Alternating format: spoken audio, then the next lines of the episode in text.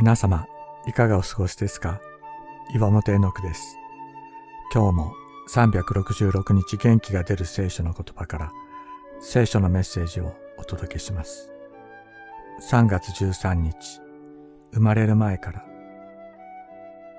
人は自分で自分の宗教を選び取り、何を自分の神とするか決めることができると思っています。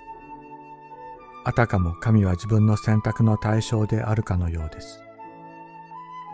しかし、私たちを創造なさった神は、私たちが選び取った神ではありません。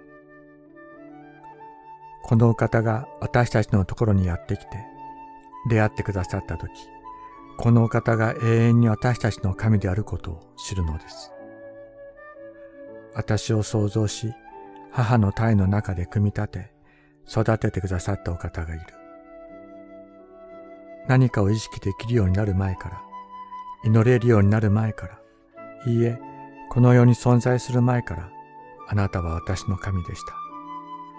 あなたは私があなたを離れ、あなたに背を向けていた時も私の神でした。苦しみのために乗れなかった時、賛美することも感謝することもできなかった時、そんな時もあなたは私の神でした。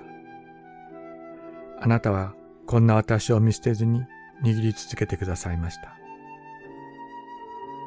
誠にあなたは私を母の体から取り出した方、母の乳房により頼ませた方、生まれる前から私はあなたに委ねられました。母の体内にいた時からあなたは私の神です。詩編22編9から10節。